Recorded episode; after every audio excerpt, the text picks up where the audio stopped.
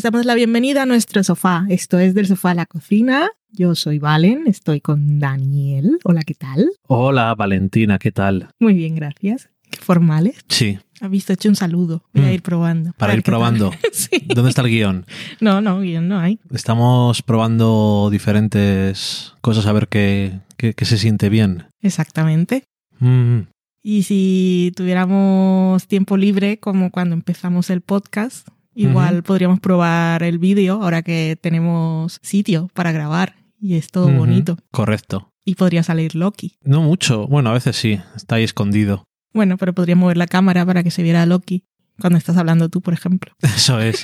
Y yo puedo decir, no soy un gato, señor juez. I'm not a cat. Ay, hablando de eso, estamos viendo un programa en Hulu que es de concurso. Bueno, un concurso, no es un concurso, es un programa de entretenimiento que hacen. eh, De es- ABC. es de ABC, se llama. ¿Cómo se llama? To tell the truth. que es un programa que lleva muchísimo tiempo, ahora lo presenta Anthony Anderson, eh, protagonista de Blackish, y es muy gracioso. Eh, el montaje es, eh, Anthony es el presentador, está ahí su madre, Mama Doris, y la dinámica es que tienen a tres o cuatro famosos, depende si estamos en la época COVID o no, pero bueno, tienen a tres famosos que tienen que adivinar entre tres personas eh, que se presentan quién está diciendo la verdad o quién es la persona que dice ser. Y entonces dicen, me he acordado por eso que has dicho ahora de Ujú. Nora Cat, porque las categorías son tan curiosas como el abogado que durante un juicio en el COVID se le activó el filtro y dijo que no era un gato. Entonces pues, hay tres personas que contratan ahí y, Y les hacen y les preguntas. hacen preguntas para y tienen que decir quién es. Al final no ganan dinero ni nada. El, el que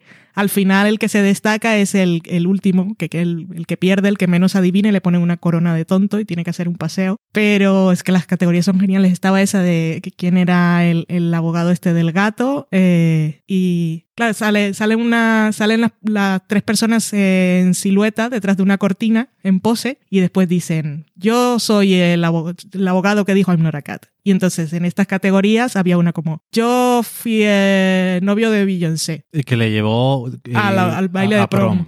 No, yo fui novio de Beyoncé y yo fui a prom, a la prom con una Kardashian. Era el otro, sí. Yo le hago la pedicura a Oprah. Sí. Yo tengo el Guinness de no sé qué. Yo soy un atleta olímpico de no sé cuál. Es maravilloso. Las categorías son muy random. Había más graciosas que estas que ahora no me acuerdo, pero me he acordado por eso que has dicho ahora. He tenido eh, una araña atas- eh, atascada en la oreja. Cierto y verdad. Se me puso un pulpo en la cara. Cosas así. Ay, ¿qué era lo de lo de los caballos? Hago pelucas para caballos. Pelucas para caballos, es que de verdad. ¿Y quién era la persona más creepy? Obviamente. es que todos, todas mis teorías comprobadas siempre. Y debido a, a ese programa, que es lo que nos ponemos ahí para llenar tiempo, pues pocas cosas hemos visto. Bueno, yo he visto cosas, algunas están aún en embargo. Mm, así que hoy vamos a hablar, que podamos hablar y que tú hayas visto también, vamos a hablar de Pam y Tommy. Ujú. Y después yo hablaré un poquito, no mucho, de una serie de Netflix que está protagonizada por Kristen Bell y no, no tenemos nada más para hoy. A eso hemos venido. Suficiente. Hoy he estado haciendo pan, estoy llena de harina. Vale. Ya pedí la pizza para después del podcast, así que no nos van a interrumpir. Hola Loki, mi amor. Que por cierto, la semana pasada hablamos de American Auto y el episodio de esta semana ha estado muy bien. Ha estado genial. El 6 creo que ha sido, ha sido el mejor de todos. Sí, eh, Charco tras charco. la premisa es eh, que van a lanzar un nuevo, el nuevo anuncio y después de algunas crisis de relaciones públicas que han tenido, porque de eso va bastante la serie, pues deciden que tienen que volver a rodar para añadir porque es un, el nuevo coche para las familias americanas. Entonces se dan cuenta que todas las familias son heteronormativas.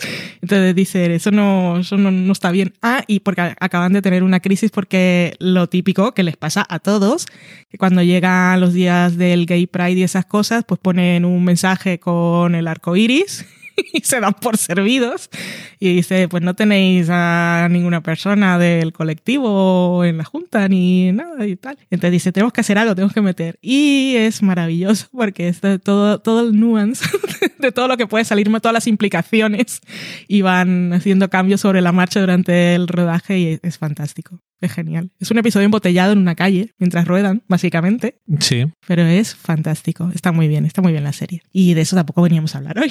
hemos No, hablado ya mira. de dos cosas que no hemos llenado tiempo porque tenemos poco programa hoy. Así que bien. Pam y Tommy, que es la serie de Hulu que eh, va sobre aquella cinta famosa de bueno, la sex tape de Pamela Anderson y Tommy Lee, que me encanta, que una serie sobre Pamela Anderson, una cinta, un vídeo sexual. Y Tommy Lee aquí llegue a Disney Plus. Es que Ya. me hace gracia.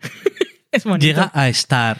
Ni siquiera Disney en las notas de prensa de esta- llega a Disney Plus y entonces eh, abajo, abajo, abajo pone el no sé qué de Star y entonces recuerdan como si lo fuéramos a poner los de prensa eh, que está lo de la mm, esto para el filtro Ah, el filtro de 18 que años. tiene un nombre que Parental. parental el control parental y ya eh, pone que está en la pestaña de Star pero es que ellos dicen es tontería la gente aquí buscará Disney ya sabemos que es Star pero no vamos a liar más a la Eh, gente Definitivamente no es una serie para toda la familia. No, pero en Estados Unidos que siempre se ríen, me dicen en las series de Hulu que por qué no van a Disney en Estados Unidos y dicen claro porque es que no, no es lo que es el catálogo y tal, pero es que fuera de Estados Unidos. Sí. Pues ya está. Sí, Y es que está, no, no que tiene más. Así que ahí tenemos, hemos visto, nosotros hemos visto la serie entera, se estrena el 2 de febrero, se estrenan los tres primeros episodios y después va semana a semana, son ocho, y está, el, está basada en un artículo que se publicó en Rolling Stone, que este artículo lo que cuenta es la historia de la persona despreciable que robó la cinta y todo, es todo eso. Porque la cinta era una cinta que se habían grabado para ellos. Sí, que contrario a lo que se haya dicho después y con muchos ha pasado, que ha sido que lo filtran o que lo usan como pues, herramienta de promoción. En el caso de ellos era su luna de miel y la habían grabado y la tenían en una caja fuerte. Y la caja fuerte se la robaron por cosas que ya veremos ahí. Y, está basado en eso. Y está el, el showrunner, eh, se llama Robert Siegel, que no, no tiene un crédito destacado realmente. El director es el director de, el director de Aitoña, que se llama Craig Gillespie, un señor bastante tranquilito. Le hice la entrevista en el Junket, pero no dio mucho juego porque todo lo que le preguntaban, no, que él dice que entró tarde al proyecto. No era, no, mm, porque a veces en los Junkets hay gente que, que no quiere estar, porque igual llevan cinco horas eh, viendo gente en la pantalla haciendo preguntas, hay pregun respondiendo las mismas cosas también. Yo supongo que es agotador, es su trabajo, pero bueno, ¿qué vamos a hacer? En este caso no, el señor era muy simpático, pero no se enrollaba mucho, porque dice que yo llegué tarde, no sé cómo el casting ya estaba elegido. Eh, lo del tono es que ya estaba en el guion, entonces fue un poco así. Pero bueno, serie. Es que la, la serie en principio estaba producida por Seth Rogen y Evan Goldberg y iba a ser el que interpretaba a Tommy Lee, su amigo James Franco. Y después hubo ciertos cambios. necesarios. Y Seth Rogen continúa en la serie como el ser despreciable que roba la cinta. que es el protagonista del primer episodio. Que es curioso porque cuando empiezas a ver la serie, el primer episodio, el punto de vista es el de Ran Gautier, que es el personaje que interpreta a Seth Rogen. Y mm, creo que llegas a ver a Tommy Lee en algún momento, a, Pa- a Pamela no, y básicamente es el punto de vista de él. Incluso tiene un momento de flashback Sí. y es un poco raro. Estás ahí y dices, "Ah, ¿qué serie estoy viendo? No sé si me interesa o no. Eh, en el segundo episodio te muestran cómo se conocen, Pam y Tommy, y lo rápido que va... No voy a contar, esto es historia, ya ha pasado, pero no tienes por qué saberlo. Si no eres súper fan, yo no, yo no sabía los detalles. Y el, el tercero, eh, ya ella tiene más punto de vista y la cosa se empieza a poner más interesante. Pero se están contando de forma paralela eh, la evolución de la relación de Pam y Tommy con la evolución, o sea, el, el recorrido que hace la cinta desde que este señor la roba hasta que consigue ponerla en el mercado y toda la logística que se lleva a ello y, y después sigue todo paralelo y todas las consecuencias. que Eh, realmente a mí lo del tema del primer episodio y toda la trama que corre por la serie de la cinta y internet y todo esto, me parece que es una cosa bastante válida. Lo que pasa que cuando vas a ver una serie que se llama Pam y Tommy, el primer episodio no salen, básicamente, pues te puedes quedar un poco así. O sea que en ese sentido no está mal lo de que lo que hace Hulu y en este caso Disney de Sí. poner los tres primeros Sí, sí, porque ves mucho mejor, un poco más global. Sí, Es arriesgado empezar. Es muy arriesgado empezar, pero es el, es el principio, porque es el detonante de, de- de- de todo lo que viene. O sea, eh, es, estructuralmente tiene sentido y narrativamente también. Y creo, como te decía a ti ayer, que también le abre la puerta a espectadores que igual no están interesados en la otra historia que quiere contar la serie, que es lo que le interesa realmente, que es eh, pues humanizar un poco a, a Pamela Anderson, Y creo. un poco reivindicación de todas estas figuras, Todo lo de los 90 que estamos viviendo. especialmente mujeres, que está viendo pues una, como dice en inglés, el reckoning de cómo la sociedad y la prensa trató a muchas mujeres en los años 90 que estaban en, que eran Ya, mediáticas. Aquí se ve muy bien. Y se ven cosas en el rodaje de los vigilantes de la playa o guardianes de la bahía, como la conocía Hay yo. guardianes de la bahía, por favor. Que, claro, ahí lo ves y dices socorro, pero así funcionaba el mundo hasta hace muy poco. Recordad que coordinadores de intimidad llegaron en 2018 a las primeras series, o sea que el mundo ha cambiado recientemente y no en todas partes. Así que eso. Y toda la parte eh, de, de Seth Rogen, de este personaje y como modela cine, que también te muestra un poco la era pre-internet. eh, esto lo venden como el primer vídeo viral. Esto es lo que intentaba que se dijera que dijera Disney en los titulares y eso, que por ahí no tiré yo. Pero es que luego, a mí lo que me parece más interesante, el- hay toda una cosa de la industria del porno que pare- puede parecer que toda esta parte es como accesoria o que te saca un poco de la historia, pero como contraste, A mí me parece muy interesante que lo es hayan que hecho. aparte como contraste eh, la libertad de elección que tenían las personas, esto ya es otra historia, la pornografía y si, si algunas personas lo hacen por necesidad o no, pero teóricamente eh,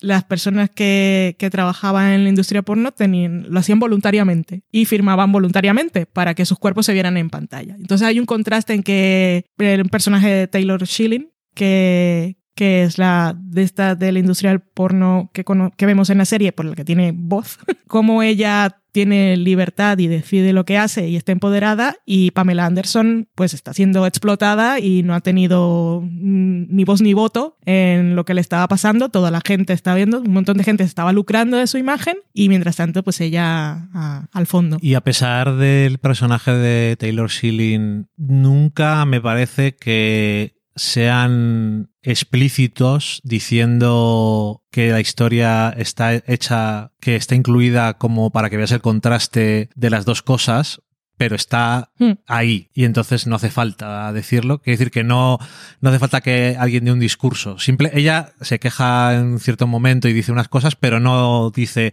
en la pornografía hacemos, No, no, no, ¿sabes? no, y la- las quejas además de Pamela es que son no hay nada, no hay nada on the nose. No, no. Es que hay una hay un episodio de con abogados que es Buah, oh, en fin. horrible. Bueno, pero eso es Pamela estomagante ese episodio. Buf. Sí, sí, sí, lo pasas mal. Eh, Pamela la interpreta a Lily James, que está espectacular. O sea, es espectacular. Porque este personaje, con, además con toda prótesis y pelucas y maquillaje y el trabajo de, de voz que tiene que hacer, podría ser fácilmente una caricatura. Sí, o algo O que, no te- conseguido. que te distrajera. Sí, y no, es que te la crees, Eso está muy bien.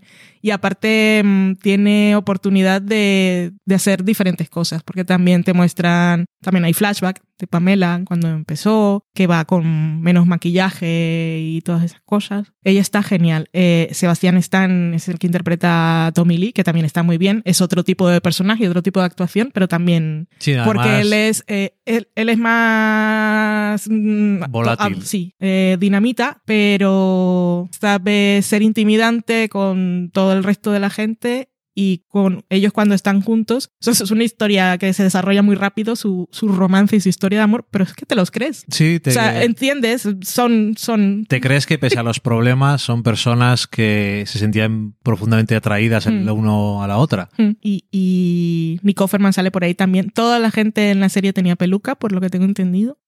¿Vale? Eh, por Nick Offerman en este caso. Y Yo- Seth Rogen también. Eh, todos. O sí, Seth Rogen, seguro. Y mm, por no...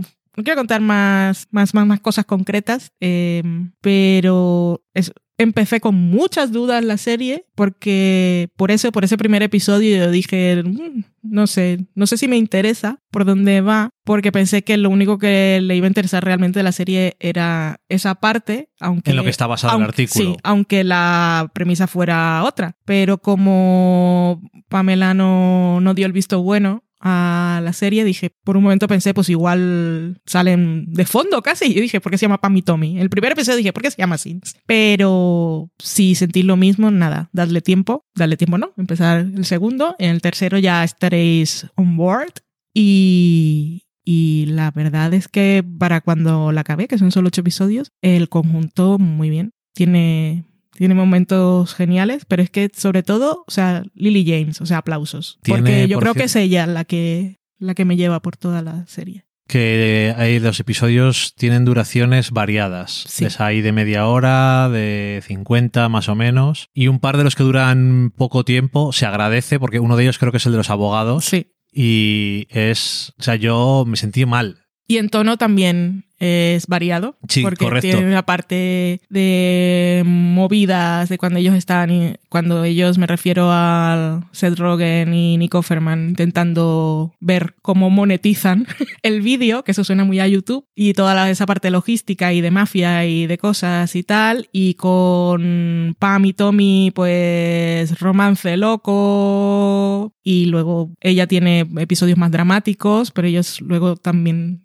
el momento, lo, cuando lleguéis lo veréis, el momento en que ellos van a una biblioteca, es imposible no reírte.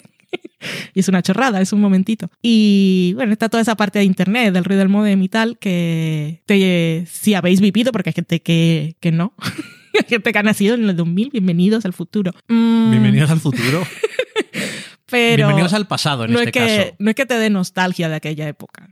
No. Porque todo lo demás, nada. Pero bueno, tiene su parte curiosa de, de- de esa época primigenia, eh, en la Que, por que cierto- nadie sabía realmente en qué se iba a convertir Internet. Hay un episodio en el que hay música hecha con el sonido del modem. Mm, Y queda bastante curiosa. cierto y verdad. Eh, pues que sí, que es una serie que yo creo que merece mucho la pena. Em, La parte se está comentando mucho, aunque no lo ha visto la gente, eh, la parte en la que Tommy Lee habla con su pene, como una cosa muy graciosa. Eso sale en su- sus memorias, ¿no? Sí. Eso. Que no se lo ha inventado la serie. Bueno, eh, eso también, otro momento de comedia, por Mm. cierto. Eh, es que es súper absurdo, pero bueno. Eh, que no, que iba a decir que, que es una serie que merece mucho la pena, que incluso, que es cierto que a lo mejor hay gente que dice, ah, esto es muy interesante lo- la parte del principio Mm. de lo de el vídeo, internet y demás, pero no creo que no digan que no es interesante lo otro. Y habrá gente que lo que dices tú, que a lo mejor dice, esta serie no estoy seguro, pero merece la pena verlo. Y yo creo que es necesario porque además la historia de, del ladrón eh, tiene su gracia, tiene una gracia kármica. Mm. Nunca mejor dicho, porque es una persona como muy interesada en estas cosas. Y yo creo que verlo, ver lo que le va pasando a lo largo de los episodios, a mí me pareció que era satisfactorio narrativamente. Es una cosa sobre como todo- es la segunda capa de, o tercera de la narración, pero me parece que está bien contado. Sobre todo porque cuando empieza él es el héroe de su historia. Por supuesto, Y como todo que, el mundo. Cree que el karma se ha equilibrado cuando, cuando Es correcto. encuentra la cinta. Eso es verdad. Y, y eso, que, mm, que además me sorprendió que es una serie eh, que hay, bueno, una persona hablando con su pene y no es hablando con su pene y el pene no se ve, es hablando con su pene en un contrapicado. En Disney Plus, En un contrapicado desde abajo. O sea, su pene erecto. Sí, y moviéndose, bueno. Sí, porque está hablando con él, lo mira a los ojos. Con la voz de eh, Jason Mansukas, que también la habéis visto en Brooklyn Nine-Nine. Brooklyn Nine-Nine, en The Wood Place. Mm. Eh, pues eso, que a pesar de eso y que parte de la historia transcurra eh, en el mundo de la pornografía y que hay un vídeo y hay desnudos y tal, me parece que es extrañamente una serie que no es nada de explotar ni de No. hacer las cosas por llamar la atención, Hmm. porque podría haber sido una serie eh, totalmente hecha para por el factor de shock. Sí. Y de y salen mira, tetas y pero sin embargo me da la sensación de que sale lo que tiene que salir porque porque porque sí, pero que no es su intención y yo creo que si ya te das cuenta. Porque hay otra forma diferente de hacer las cosas, en mi opinión, una forma peor. Sí. Y yo creo que en este caso, pues, está llevado con, con mucho gusto. Suena así como que es muy elegante y no sé qué, pero tampoco es eso. Cuando tiene que ser como sucio, lo es. O salvaje, lo es. O noventera. O noventera. Esto transcurre en el 95 hasta el 98, ya no me acuerdo exactamente, pero vamos, no llega a los 2000. Y es una época muy concreta de, de la historia de la humanidad, pero sí, habrá gente que no habrá escuchado mucho los modems y eso, pero, jolín, es que eso era... Me parece que durante la serie dice alguien, a ver cuando algún día sacan esos modems de 56 que decían que iba a cambiarlo todo. Y yo me cago en 10. ¿Cómo vivíamos? Como en la prehistoria. Sí. Era un momento en el que la gente no sabía que era una página web. No sabían que era internet Mm. ni siquiera. ¿Cómo que es gratis? ¿A qué te refieres? Eh, pero eso, o sea, la parte del negocio y todo eso y las cosas de la imagen eh, es interesante. Es, tiene cosas que dices, socorro, esto no puede estar ocurriendo en la realidad, pero ocurre. Ocurrió. Y ocurrió y probablemente ocurra. Y, y no sé, a mí me ha parecido, me ha gustado bastante la serie, me ha gustado mucho incluso. Eh, no sé si tenía tantas dudas como tú al principio, porque me parecía que era curioso, pero me parece que la serie mejora bastante. Mm. Eh, o mejora, no, o aumenta en el interés. Eso, sí, mejor. Mejor, quiero decir, lo que hace en los primeros episodios, en el primero y segundo especialmente, que son los más raros, Son los de introducción. Sí, quiero decir que lo que intenta hacer lo hace bien. Mm. Puede no ser tan interesante como lo de después, pero creo que todo es necesario. Sí, en realidad sin esos dos Si es que no. queda, co- queda coja la historia. Mm, Porque no sabes por qué el otro estaba tan obsesionado con robar. Ni, y el origen de la relación de ellos también hay que Sí. contarlos, que está bien. Así que ahí está, Pam y Tommy, 2 de febrero de 2022, 2222222. Lo, cuando sea eso de los patitos, el día de los patitos, en Disney Plus, ya estará la serie de Pamela y Tommy Lee. Pamela Anderson y Tommy Lee. Que el episodio de flashback de ella me encantó pues está muy bien. y me sorprendió un montón. Mm, Está muy bien. Y ella muy bien. Pues Lily James, campaña para el Emmy, que es miniserie, entonces sí. Porque el Emmy de drama es Zendaya otra vez. Zendaya. Ay, Zendaya. O sea, nadie más Qué trabajo. puede llevárselo. Da igual todo, todo lo que tengan que estrenar. Hay euforia. Hay euforia, Vale. hay euforia, que el tercer episodio tiene momentos divertidos. Dentro de Menos- menos el drama mal. y la angustia que es euforia, el tercero tiene momentos divertidos. Sí, a mí me gusta que Ru me explique cosas, pero aún así la ansiedad no me la quita nadie. Bueno, y Ruth te explica cosas y te está explicando cosas y hay mucha perversión también. Sí. Y duele lo que te está diciendo. Pero Ajá. es que Zendaya, que en los, los vídeos de Inside, los que vienen después que sale el equipo hablando de la serie, me encanta porque Sam Levinson decía, esta temporada quería... pro- Zendaya es una persona con tanto carisma y la gente la quiere tanto y quería, quería probar los límites Hasta, con Ru. ¿Hasta cuándo dónde- puedo ponerle a hacer cosas malas para que la gente empiece ya? Ay, Sam Levinson, Sam Levinson. Pues, pues, pues de hoy venimos a hablar de Pam y Tommy. Y lo otro que quería comentar, sí, se ha estrenado en Netflix la serie La mujer de la casa de enfrente de la chica de la ventana, ¿Cómo lo has podido decir de carrerilla? porque al final me la he aprendido. Vale. al, principio, al principio me costaba, pero es eso. Y además, eh, Kristen Bell es la mujer de la casa de enfrente de la chica de la ventana. La chica de la ventana es la que matan. Entonces, una vez, una vez comprendí Mm. la trama, me pude La trama del el título. Sí.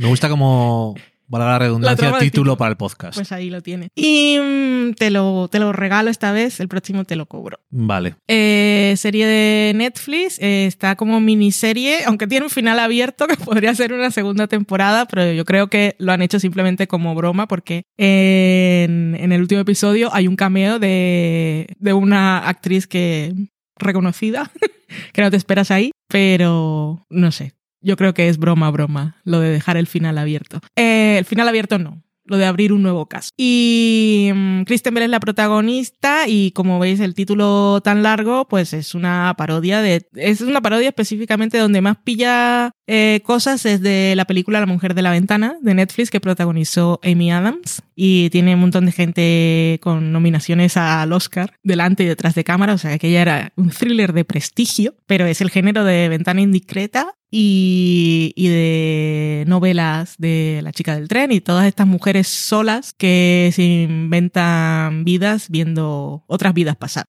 Y en este caso Kristen Bell, pues como marca, como marca las convenciones del género, pues eh, vive sola después de una tragedia familiar que cuando te cuentan el origen de la tragedia familiar es tan rocambolesco que te hace gracia. Entonces, la serie es complicada porque he estado viendo por ahí eh, en TV Time y en Twitter y hay gente que no pilla que es una parodia. Uy. Entonces, si no pillas que es una parodia, real, o sea, si, si no, no lo pillas, porque Claro, eh, las actuaciones son serias. Ellos están en modo serio. Sería Angie Tribeca. Es que no sé, todas estas cosas que eran parodiantes, yo creo que podían estar en modo serio, pero se notaba mucho que era una comedia. Y en este caso. Porque era más exagerado. Claro, en este caso no es exagerado. Eh, ellos están en acting de drama. Los diálogos son ridículos, pero no están en la cara. Entonces, igual alguien lo ve y piensa que es una serie de misterio. Aunque tenga ese título, o sea, me parece complicado, pero podría pasar. Aunque tenga ese título tan largo. Eso no sé si habla muy a favor de la serie, que no te des cuenta. Es complicado, claro. Pero es que los diálogos son súper ridículos. Ya, pero hay gente que dirá, pues es mala. Y además está lo de típico de estas mujeres que siempre están.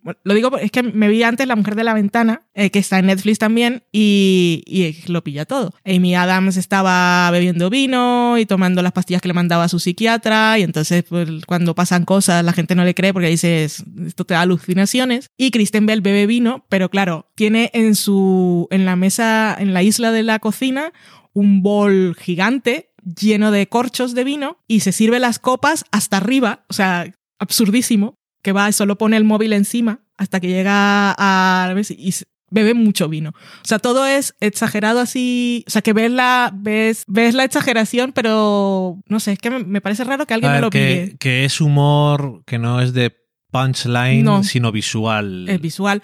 Por ejemplo, cuando va a, visitar una tumba de una persona que se murió, que es de su tragedia familiar, siempre hay algo diferente escrito. Eh, como el personaje de Amy Adams también tiene una fobia que le impide salir, pero en este caso eh, Amy Adams tenía agorafobia y esta eh, tiene fobia a la lluvia, porque el día que pasó la tragedia llovía. Entonces es que es un sitio que siempre está soleado y cuando empieza a cruzar la calle empieza a llover y entonces ya no puede llegar a salvar a nadie y se cae y se desmaya. Eh, siempre hay un señor en la puerta de su casa arreglando el buzón que lleva ahí tres años y sigue ahí toda la serie. Las cosas están ahí, pero bueno, no lo sé. Pero que no es, no es descacharrante. O sea, yo nunca solté carcajada. Me hacía gracia. O sea, no es súper graciosa, pero es Kristen Bell con voz en off resolviendo misterios ridículos.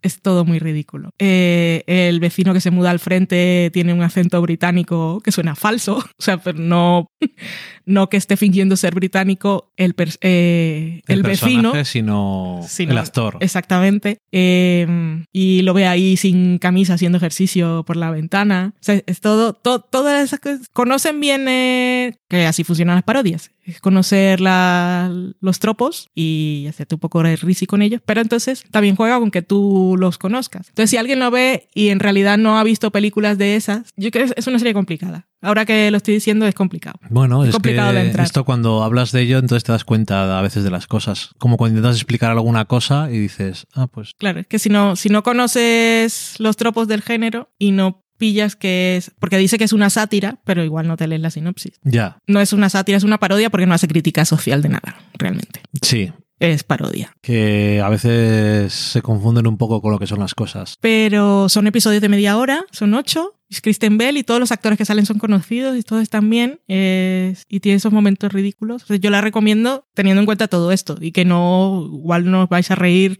a carcajadas, pero sí hace gracia muchas cosas.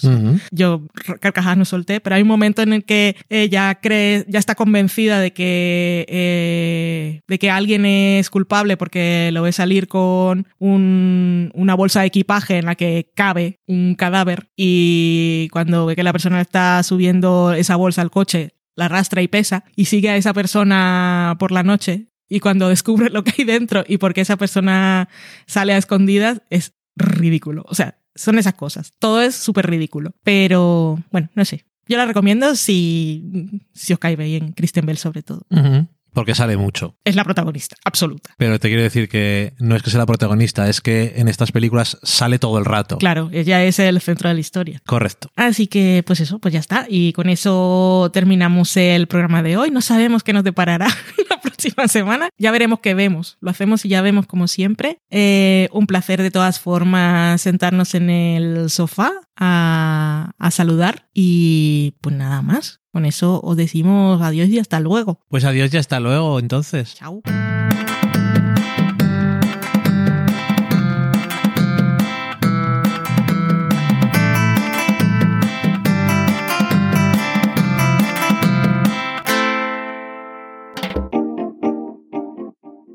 Acabáis de saborear un programa del podcast Del sofá a la cocina.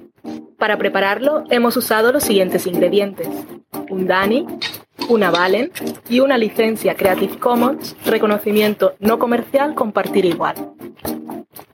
Cuando tenemos los ingredientes, los picamos muy finos, los dejamos pochando en una sartén y cuando estén caramelizados, los mezclamos con la licencia Creative Commons, que, cuidado, no admite uso comercial de la obra original ni derivadas, que se tienen que distribuir con la misma licencia que la original, siempre citando a los creadores. Después de 10 minutos, condimentamos la mezcla con iTunes, iBooks, Twitter y un poco de Facebook. Si no encontráis las adecuadas en el mercado, buscad el nombre del blog. A continuación, introducimos en el horno y, después de 30 minutos, lo servimos aderezado con música distribuida con licencia Creative Commons a través de Jamendo. Al final del post correspondiente vienen especificadas concretamente. Si tenéis alguna duda con respecto a la receta o a cualquier otra cosa, podéis preguntarnos a través del correo electrónico del sofá a la cocina gmail.com. ¡Buen apetito!